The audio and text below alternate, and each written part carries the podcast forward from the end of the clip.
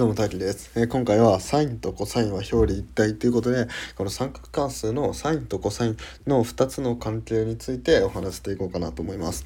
えー、っと、まあ、これは、えー、以前何回か出してるんで、えよかったらそれも、えっと概要欄に載せとくんで、よかったらそれも聞いてから、まあ、これを聞いていただけたらなと思います。一応、これだけでも、あの、独立して、あの、理解できると思うんで、まあ、これだけでも、いいですけど、まあ、できれば聞いてもらいたいなというところですね。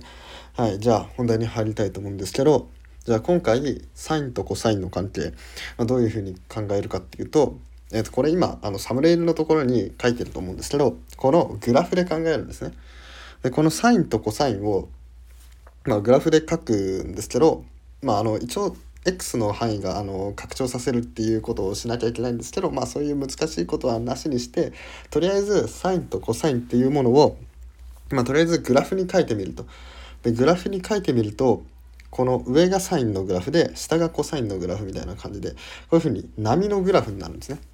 まあ、えっと、さらっとなんでこういうふうに、こんな波で同じような動きをずっとするのかっていうと、このサイン X とかコサイン X の、えっと、X の中身っていうのは角度なんですね。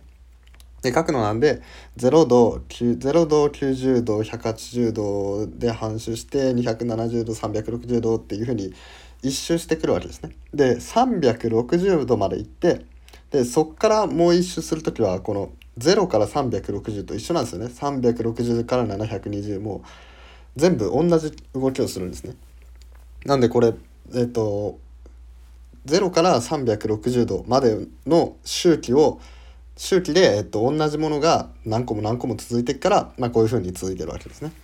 でもあのちなみにこれタンジェントのグラフは、まあ、このサインとコサインとは、まあ、ちょっと違ったグラフになって、まあ、あのなんか3次関数みたいな3次関数って言ってもあれかあのななんかずっと右上がりのものをずっと同じ形のものを、まあ、ずっとバンバンバンってなっていくっていうんでやつで、まあ、サインとコサインではちょっと違うじゃあサインコサインとタンジェントじゃちょっと違うんですね。でもサインとコサインだけの関係性を見るとこういうふうにこのグラフだけを見るとこういうふうになっていてこれってめちゃくちゃ似てるんですよ。でこれ実際本当に